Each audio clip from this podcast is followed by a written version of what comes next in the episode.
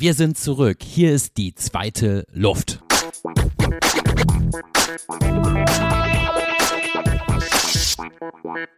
Unser heutiger Partner ist der Haspa Marathon Hamburg. Am 23. April, da laufen immerhin 20.000 Läuferinnen und Läufer durch unsere schöne Stadt und einer dieser Läufer bin tatsächlich ich. Wie es dazu kam, das könnt ihr aktuell auf mopo.de nachlesen. Gerne verlinke ich euch den Artikel auch einmal in den Shownotes dieses Podcast. Und falls ihr mehr Infos zum Marathon haben wollt, zum Beispiel wie und wo die Strecke entlang läuft oder was es mit den Haspa Coffee Stops auf sich hat, das erfahrt ihr jetzt auf der Webseite zum Marathon und die findet ihr unter haspa-marathon-hamburg.com www.hasper.de. Vielen Dank an die Hasper für die Unterstützung und jetzt geht es direkt in die heutige Folge.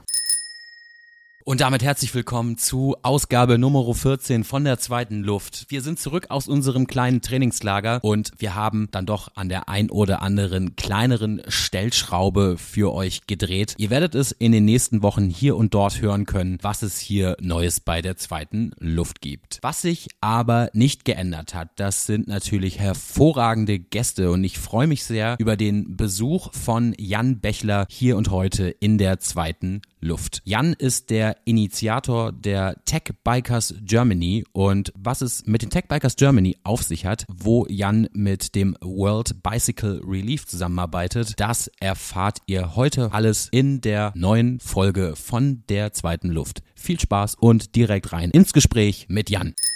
Ich freue mich heute mal wieder vor Ort bei einem Gast sitzen zu dürfen und zwar beim Unternehmer und Techbike-Initiator Jan Bechler. Erstmal moin Jan. Moin Felix, cool, dass du da bist. Die Tech-Bikers, die werden in diesem Jahr zehn Jahre alt. Und auf deiner Webseite sagst du ja, soziales Engagement und Unternehmertum, das geht, geht total Hand in Hand. Was hat dich denn vor zehn Jahren dazu gebracht, mit gemeinsam mit Bekannten, mit Freunden aufs Rad zu steigen und die Tech-Bikers zu gründen? Also ja, tatsächlich ist es so, dass ich vor elf Jahren meine erste Firma gegründet habe und dann dachte, ach ja, ist ja super, jetzt bist du Unternehmer. Was heißt das eigentlich? Natürlich heißt es irgendwie zu versuchen, ein erfolgreiches Unternehmen aufzubauen. Aber ich hatte irgendwie damals damals schon das Gefühl, zu Unternehmertum gehört eben auch eine soziale Verantwortung oder im Englischen würde man ja sagen Corporate Social Responsibility. Und ich finde, das fängt oder das muss nicht erst dann anfangen, wenn die Firma 10.000 Leute und eine eigene CSR-Abteilung hat, sondern ich finde, das kann, darf, sollte schon viel früher anfangen. Weil man ja auch sagen muss, also allein die Tatsache, dass ich vor elf Jahren da sitzen konnte und, und mir überlegen konnte, ja, ich gründe jetzt eine Firma, weil ich keine viel substanzielleren Sorgen habe. Ne? Ich habe ein Dach über dem Kopf, Kopf, ich lebe hier irgendwie in einer relativ gesunden Umwelt, lebe in Sicherheit und ich muss mir keine Gedanken darüber machen, was ich heute Abend eigentlich esse. Ähm, das sind ja alles sehr, sehr große Privilegien. Und nur weil ich mir diese Sorgen nicht machen muss, kann ich darüber nachdenken, wie ich eine Firma gründe. Und dann finde ich, dass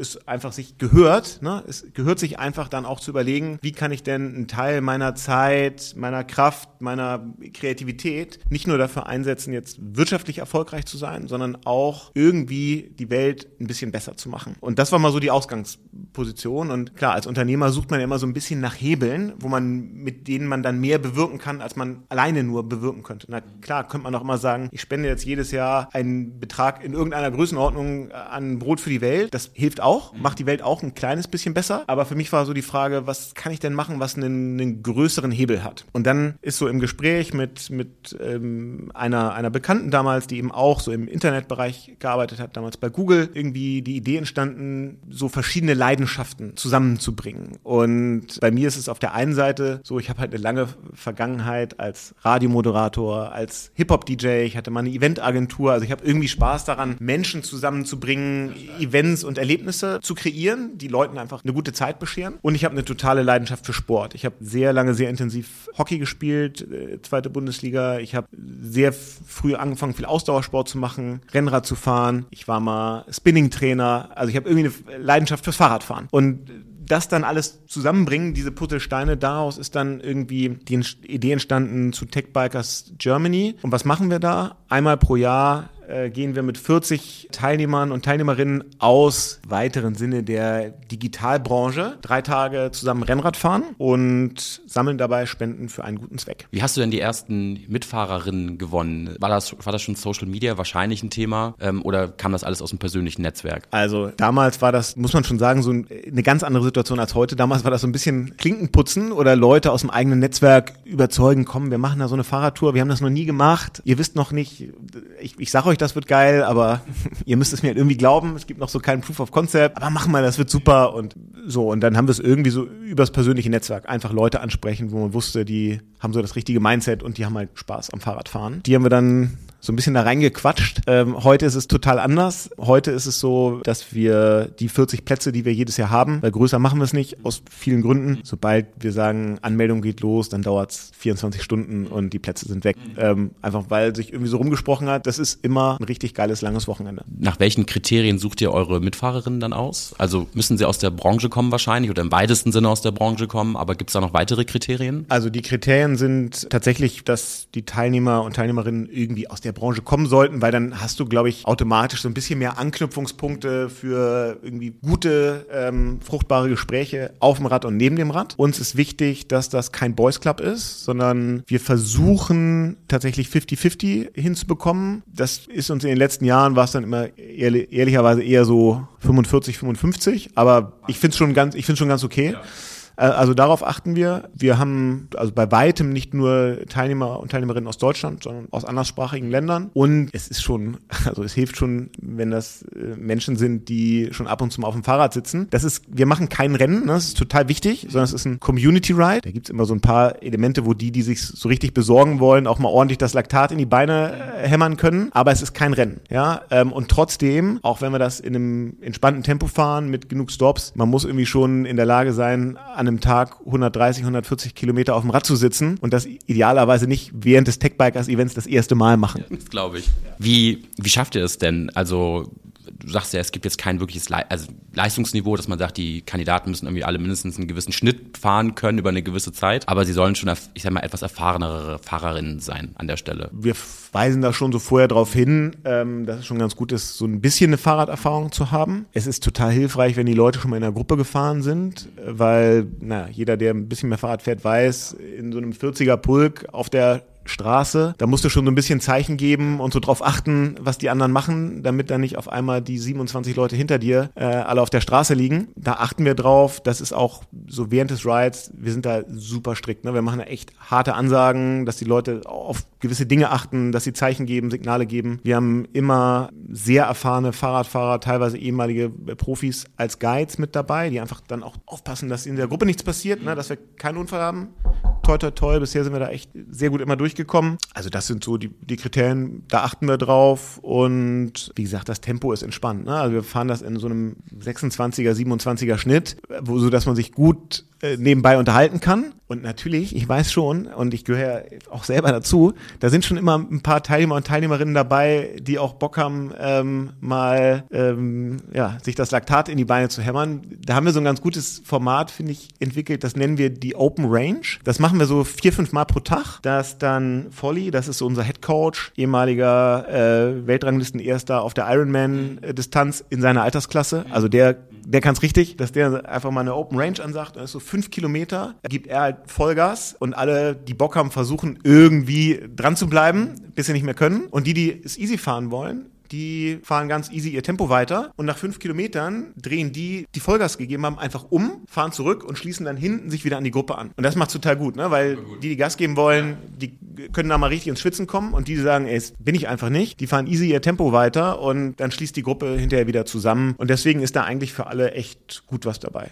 Also auch für die Strava-Anhänger ist da doch. Äh ja, ja, ja, absolut. Auch für die ist. Und da haben wir schon ein paar dabei. Ne? Wir haben da Leute, die ähm, echt in Mega-Zeiten irgendwie den Ötztaler fahren und sowas. Also da sind schon Leute bei, die richtig, richtig gut äh, und schnell fahren können. Und da sind Leute dabei, die noch nie 500 Kilometer in drei Tagen gefahren sind, für die das schon auch eine Herausforderung ist. So, nimm uns mal mit auf so eine, vielleicht auf so eine Tour. Wie, also bevor ihr wisst, wo es hingeht, beginnt ja erstmal die Planung. Genau. Also, wir haben in den ersten neun Jahren, haben wir immer gesagt, das Ziel des Tech Bikers Rides ist im Herzen der deutschen Digital- und Startup-Welt, nämlich in Berlin, und zwar am Brandenburger Tor. Also neunmal war das Brandenburger Tor das Ziel. Und wir haben immer gesagt, die Tech Bikers die Idee ist so, wir verbinden mit diesem Ride unterschiedliche Digital-Hubs. Das heißt, wir sind von Hamburg nach Berlin gefahren, von Kopenhagen nach Berlin, aus Prag nach Berlin, aus Bielefeld nach Berlin, weil das ja auch so ein, so ein äh, Tech-Hub da irgendwie in, in Ostwestfalen ist. Und dieses Jahr machen wir es ein bisschen anders. Dieses Jahr, das habe ich mir selber gegönnt als Hamburger, habe ich gesagt, dieses Jahr machen wir quasi rund um Hamburg. Ähm, wir starten in Hamburg und wir enden in Hamburg und fahren äh, an den drei Tagen dann ähm, so Richtung Ostseeküste, dann ein bisschen die Küste entlang und dann zurück nach Hamburg. Und wir achten darauf, dass es am Ende eine Distanz ist, die man in drei Tagen gut machen kann. Also sind so an die 500 Kilometer. Ähm, das kann ein paar Höhenmeter haben, aber jetzt auch nicht so, dass es jetzt super diskriminierend ist und dass einige Leute einfach nicht, nicht durchkommen. Wir gucken, ähm, dass es Klar, es muss immer landschaftlich schön sein. Wir versuchen, die ganz großen Straßen zu vermeiden, äh, einfach weil du in so einer 40er-Gruppe, du bist einfach ein Verkehrshindernis. Wir achten immer darauf, dass es nette Hotels sind. Einer unserer Teilnehmer, kann man glaube ich nennen, Marc Christ, Gründer von SumUp, auch so ein Milliardenunternehmen, das er da gegründet hat im Payment-Bereich, ähm, ist ein äh, großer Fan des Dorffestes und äh, wir gucken dann immer, dass wir irgendwas finden, wo dann irgendwelche Zeltfeste in der Nähe sind, wo man dann vielleicht auch abends nochmal äh, auf einen Gin Tonic oder zwei ähm, reinstolpern kann, weil es ist ja, ne, das ist ein Community-Event, das lebt natürlich auch davon, abends ein Bier zu trinken und einfach eine gute Zeit zu haben. Gin und Laktat, ist die perfekte Mischung. Genau, genau. Sehr, sehr gut, sehr, sehr spannend. Wie plant ihr denn solche Touren? Also wenn ihr diese Planung angeht, ihr sagt jetzt, also du hast dieses Jahr, hast du dir ja einen Wunsch erfüllt, einmal rund um Hamburg oder ab an die Küste, aber gibt es dann irgendwie, guckt ihr dann auch, was für Fahrerinnen dabei sind, was für ein Leistungsniveau dabei ist oder wie muss man sich das dann so im, im Detail vorstellen? Nee, also die Strecke steht immer fest, bevor die Anmeldung startet. Und dann sind das wirklich so die Kriterien. Ne? Das ist so, dass wir pro Tag so Stints von 140 Kilometern plus minus haben, so dass es für jeden irgendwie machbar ist. Also jetzt, wir würden jetzt keine, keine äh, Etappen mit 1200 Höhenmetern wahrscheinlich machen. Ähm, irgendwann sind wir mal durch die sächsische Schweiz gefahren, da waren es dann ein paar hundert, aber jetzt äh, mehr auch nicht, ne? weil sonst schließt du einfach Leute aus. Ein Teil der, der TeilnehmerInnen kennen wir dann jetzt auch einfach, da können wir es einschätzen. Bei anderen, mit denen telefoniere ich vorher einfach mal, um, wenn die sich anmelden oder angemeldet haben, um es einfach mal so abzuchecken. Aber bisher haben wir jetzt auch noch nie einen Fall gehabt, wo es nicht gepasst hat. So. Und man muss auch sagen, ähm, wir haben auch Begleitfahrzeuge.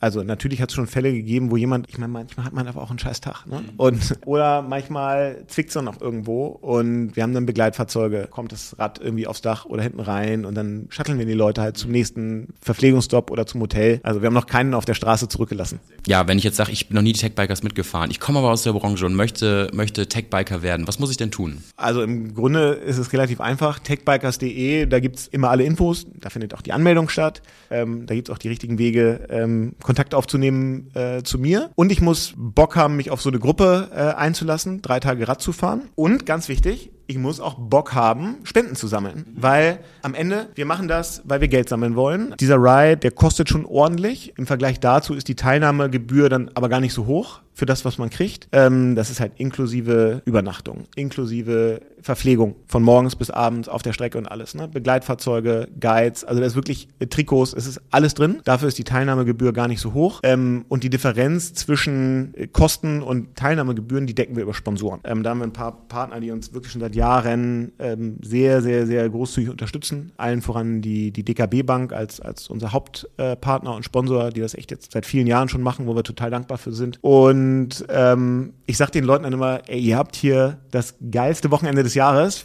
vielleicht mit Ausnahme von Weihnachten und Ostern, für eine überschaubare Teilnahmegebühr. Und im Gegenzug wollen wir dann aber von dir, dass du dein Netzwerk, deine Kreativität, deine Reichweite, was auch immer du so hast, ähm, aktivierst, um Spenden zu sammeln für einen guten Zweck. Der gute Zweck ist eine Organisation, die nennt sich World Bicycle Relief. Und wir haben irgendwie so aus der Historie aus, am Anfang, im ersten Jahr haben wir gesagt, das Ziel ist, dass jeder 750 Euro an Spenden sammelt. Ähm, das wäre bei 40 Teilnehmern und Teilnehmerinnen, kann man hochrechnen, wären es äh, 60.000 Euro. Habe ich es richtig gerechnet? Nee, 30.000 wären es. Genau, 30.000 wären es. Wir haben im letzten Jahr, haben wir das erste Mal die 100.000 Euro Marke geknackt. Also schon auch echt ein Betrag, wo, wo ich dann super stolz und dankbar bin. Zeigt aber auch, äh, im Schnitt sammeln die Leute halt deutlich mehr als diese 750 Euro. Wir lassen das jetzt trotzdem dabei, weil das ist tatsächlich das, wo wir merken, dass im Vorfeld, wenn Menschen überlegen, sich anzumelden, da haben sie die größte Sorge vor, dass sie denken, oh Gott, ich krieg diese 750 Euro an Spenden nicht zusammen. Und denen sage ich dann immer zwei Sachen. Naja, A, es ist ein Ziel und wir haben noch niemandem irgendwie das Rad gepfändet, äh, wenn sie oder er es irgendwie nicht erreicht hat. Ähm, und B, es erreichen sowieso alle, weil die meisten sind dann doch überrascht, wie einfach es am Ende äh, dann doch geht, wenn man eben wirklich einen guten Zweck hat und wenn man auch wenn es einem auch geschafft, gute Geschichten zu erzählen, warum man denn dafür spenden sollte. Und dann geht's eben schon, sieht man ja dann auch in dieser Summe schon sehr gut. Du hast ja den guten Zweck schon kurz angesprochen. Vielleicht magst du da noch mal ein bisschen weiter ausholen, wo denn eure doch sehr signifikanten Spendengelder hingehen. Also die Organisation, die wir ähm, seit dem zweiten Jahr unterstützen, ist World Bicycle Relief. Ähm, das ist eine internationale Non-Profit-Organisation, die mal gegründet worden ist von FK Day. Das ist einer der beiden Gründer von SRAM. SRAM ja, wer sich für Fahrräder interessiert, kennt die so als Komponentenhersteller. Und der hat nach dem Tsunami in Südostasien hat er die Organisation gegründet, weil er da irgendwie mitgekriegt hat, wie viel Leid da ist und dass Mobilität oder mangelnde Mobilität ein großes Problem ist. Und World Bicycle Relief versorgt ähm, oder stattet abgelegene Kommunen in Afrika mit Fahrrädern aus, mit dem sogenannten Buffalo Bike. Das ist ein 23 Kilogramm schweres Lastenfahrrad. Ich sage mal unkaputtbar. Natürlich ist es nicht ganz unkaputtbar, aber es ist schon sehr robust. Ähm, und stattet damit eben diese Kommunen aus, damit die Menschen, die dort leben, sehr große Distanzen überwinden können. Ja, da haben Kinder ja häufig einen Schulweg von 15 Kilometern, den sie pro Richtung, den sie zu Fuß einfach, ja, es geht nicht. Ähm, also das ist eine Idee, ne, dass Kinder äh, Zugang zur Bildung bekommen, weil sie zur Schule fahren können mit dem Fahrrad. Menschen haben dadurch auf einmal Zugang zu sauberem Wasser, weil sie eben zum nächsten Brunnen fahren und Wasser transportieren können. Sie kommen damit zum nächsten Krankenhaus. Sie können ihr angebautes äh, Gemüse zum nächsten Markt transportieren, also haben auf einmal Zugang zu, zum Wirtschaftskreislauf. Und das ist so die Idee, mobilizing people und dadurch eben Zugang geben zu ja, Bildung, Gesundheitswesen, ähm, Wirtschaft und Co. Und diese Fahrräder ähm, werden mittlerweile auch in Afrika tatsächlich gebaut. Das heißt, es werden auch ähm, dadurch auch noch Jobs geschaffen in, in Afrika. Und ich finde es einfach ein wahnsinnig guter Zweck, ähm, wo sofort erkennbar ist, wie das einfach den Menschen vor Ort wirklich das Leben verändert. Es passt natürlich für uns einfach auch sehr gut vom, vom Storytelling, ne? muss man auch sagen. Ja. Ähm, für die ganze Geschichte hilft es natürlich auch. Und ist einfach jetzt seit neun Jahren eine, eine super enge Partnerschaft, ähm, in der wir das zusammen machen. Mittlerweile sitze ich bei World Bicycle Relief im, im Aufsichtsrat, ähm, darf die da also auch noch unterstützen und finde es einfach ein, ein super guter Zweck. Stark. An der Stelle, ich hatte mal in einer Folge zu Gast den oder einen der Chefs von African E-Bike.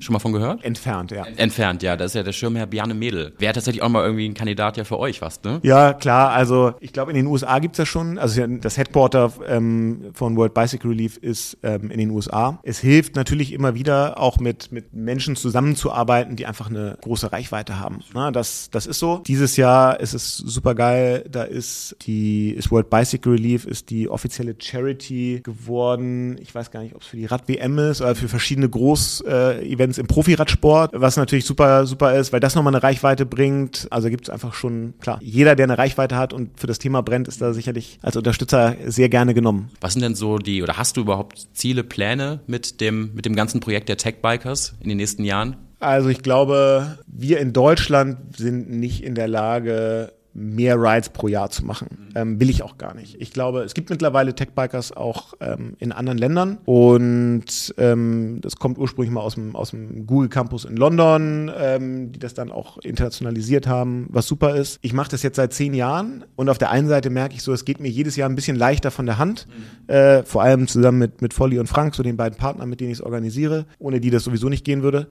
Ähm, und es geht uns jedes Jahr ein bisschen leichter von der Hand, was super ist. Aber irgendwie denke ich auch, die Gefahr ist so ein bisschen, äh, wir bleiben so in unserer Routine. Mhm. Und ich glaube, mein Ziel ist so, das Set an Leuten, die es mitorganisieren, nochmal so ein bisschen vielleicht zu erweitern. A, damit ich nicht alles selber machen muss oder wir nicht alles selber machen müssen, um es so ein bisschen auf breitere Schultern zu stellen. Ich bin jetzt gerade Papa geworden und ne, ähm, dadurch wird die Zeit nicht mehr. Ähm, und aber auch einfach nochmal so ein bisschen andere Impulse ähm, zu bekommen und einfach nochmal zu challengen, kann man es noch besser machen oder kann man Sachen anders machen. Sind auch andere Regionen denkbar? Also wie, wie gesagt, wir haben jetzt, äh, hatten Berlin immer als Ziel, aber sind ja aus allen Himmelsrichtungen schon hingefahren. Das hat ja schon Regionen verändert. Jetzt haben wir dieses Jahr mal Hamburg als Ziel. Ähm, es gibt immer mal wieder Nachfrage, ob wir nicht mal irgendwie Süddeutschland machen könnten. Vielleicht machen wir auch mal das. Andere Länder gibt es auch schon, aber das finde ich, das muss dann da entstehen. Also da fehlen mir dann irgendwie die Ressourcen jetzt auch noch zu sagen, ich mache jetzt auch noch Tech-Bikers Frankreich oder Österreich oder, oder Spanien. Ähm, da kann man auch überall schön Rad fahren. Ähm, aber das äh, schaffe ich wahrscheinlich nicht. Aber klar, also jeden, der Lust hat, sowas zu unterstützen, sowas woanders nochmal weiterzumachen, dem erkläre ich alles, wie man es macht und der kann überall reingucken und, und lernen. Wir hatten jetzt vor zwei Jahren hatten wir mal so eine Initiative aus Berlin von so Gastronomen, die quasi, ähm, also sie haben es nicht so genannt, aber so Gastrobikers okay. quasi machen wollten und auch echt geile Spenden. Äh, für World Bicycle Relief gesammelt haben. Also ich finde das total attraktiv zu überlegen, ob sich das nicht auf andere Branchen ähm, irgendwie ausweiten kann, weil das funktioniert ja nicht nur für die Tech-Branche, ne? das funktioniert genauso für äh, Anwälte, äh, Banker, äh, Kita-Mitarbeitende äh, und weiß ich nicht was. Ne? Also das ist ja jetzt kein reines Tech-Thema. Nein, absolut. Ich hatte ja schon anfangs in unserem Vorgespräch kurz das Team Rünkeby erwähnt. Die waren in Folge 9 zu Gast, die, die ähm, fahren für krebskranke Kinder. Genau. Genau. Das ist aus Dänemark kommt, von der, von der dänischen Saftmarke, aber das äh, kann man sich in Folge 9 anhören. Äh, heute geht's um, um die Tech-Bikers. Lieber Jan, erstmal dafür vielen, vielen Dank. Vielleicht so abschließende Frage, die ich immer gerne stelle. Hast du oder wo bist du dann fahrradmäßig noch sonst so in Hamburg aktiv? Wo fährst du gerne Fahrrad? Was sind so deine, deine favorisierten Routen? Wir sind ja ein Podcast, ein Fahrradpodcast aus Hamburg, deswegen die Frage, erlaubst du mir vielleicht? Ja, unbedingt, absolut. Also tatsächlich bin ich, ich meine, ich gucke gerade aus dem Fenster und es schneit. Das ist so einer der Tage, das ist so einer der Tage, wo ich dann tatsächlich äh, auf dem Peloton sitze. Wenn ich draußen fahre, bin, also ich fahre häufig die ganz klassische Deichrunde, ähm, die wir, glaube ich, alle kennen. Und ich bin aber aufgewachsen im Hamburger Westen und ziehe da auch demnächst bald wieder zurück. Das heißt, ich bin schon als, keine Ahnung, äh, so mit 20 äh, habe ich mir mal den Spaß gemacht zu gucken, wie oft an einem Tag kann ich den Vaseberg äh, fahren äh, und dann langsam durchs Treppenviertel wieder runterrollen und so, also alles da so im Hamburger Westen und dann raus Richtung Wedel, Holm, Uetersen. Ich finde, da kann man einfach auch super schön fahren. Ähm, und da würde ich sagen, das sind eigentlich so meine, meine Favorite-Runden. Dann irgendwie so die Elbe entlang. Da gibt's schon sehr viele schöne Strecken. Klasse. Und Cyclassics auch ein Thema für dich? Also ich bin die schon häufig gefahren und jedes Mal habe ich mir, wie gesagt, ich mache es nicht mehr. Nicht, weil ich es nicht schön finde, aber weil ich schon sagen muss, ich habe so viele wirklich ätzende Stürze gesehen. Ich war zum Glück noch nie in einem drin und ich habe immer das Gefühl, ich habe da viele gesehen, die irgendwie dann aus dieser Ambition, ich will mal so einen Wettkampf machen, sich überschätzen. Und entweder äh, melden sie sich für die lange Distanz an und eigentlich wie die mittlere dann doch die bessere und irgendwie dann 20 Kilometer vom Ziel ist einfach sind sie dann auf und dann sind sie unkonzentriert und dann fliegt die Flasche irgendwie durchs Feld oder äh, ne, irgendwo verhakt sich mal der Lenker. Oder ich meine, du hast ja auch viel einfach Rambos, die da einfach sagen Augen zu und durch und ich habe immer das Gefühl gehabt, da gibt es relativ viele Unwägbarkeiten, irgendwie in einen doofen Sturz zu kommen, für den ich selber nichts kann. Ja. Und so ambitioniert bin ich dann oder so heiß bin ich dann nicht auf, auf so ein Rennen. Ähm, deswegen, also ja, irgendwie habe ich mich dann doch mal wieder breitschlagen lassen. Ähm, irgendwann bin ich mal mit den Kollegen von, von Alpecin äh, gefahren und da hat Erik Zabel hat dann unsere Gruppe angeführt. Mhm. Und gesagt, pass auf, wir halten uns da einfach raus. Wir fahren, wir sind sehr weit hinten gestartet. Mhm ähm, in, diese, in diese Truppe und gesagt, wir fahren einfach ganz links und ganz schnell und äh, fahren an allen vorbei und das hat irgendwie auch ganz gut geklappt. Dann habe ich gesagt, naja, es geht irgendwie doch, aber ich bin ich bin einfach weiter da so ein bisschen skeptisch, ähm, weil ich immer denke, ich habe nicht alleine in der Hand, ob ich da heil ins Ziel komme. Den, den Einwand kann ich total gut verstehen. Aber lass uns mit den Tech-Bikers vielleicht noch einmal abschließen. Wenn ich äh, die Folge hier höre und einfach sage, okay, vielleicht die Startplätze sind weg, ich möchte euch aber trotzdem unterstützen, ist einfach der Weg auf die Webseite das Beste oder was ist so das Schnellste, um euch zu supporten? Also ähm, tatsächlich ist äh, Stand heute äh, ist der Ride für dieses Jahr ausverkauft. Aber ich, es gibt immer eine Warteliste, weil es gibt auch immer wieder Leute, die aus irgendwelchen Gründen äh, Corona, Verletzung, Family, irgendwas absagen. Also es war noch kein Jahr, in dem es nicht so war. Ähm, also einfach eine Mail schreiben und auf die Warteliste sich packen, hat immer eine gute Chance. Ähm, das zweite ist, wir sind immer dankbar irgendwie für Sponsoren, wer in Hamburg ist. Und ich meine, wir starten dieses Jahr in Hamburg und wir enden in Hamburg. Wer irgendwie Lust hat, das auf irgendeine Art zu unterstützen, da irgendwie Partner zu sein, finden wir immer einen coolen Weg. Und na klar, das Beste ist Spenden. Das geht dann ja gar nicht an uns, sondern an den guten Zweck. Je mehr das machen, ähm, desto besser wird's. Und wer Lust hat, da mal drüber zu sprechen, schreibt einfach über techbikers.de eine Mail. Klasse. Jan, danke für das Gespräch. Danke, dass ich dabei sein durfte. Bis dann.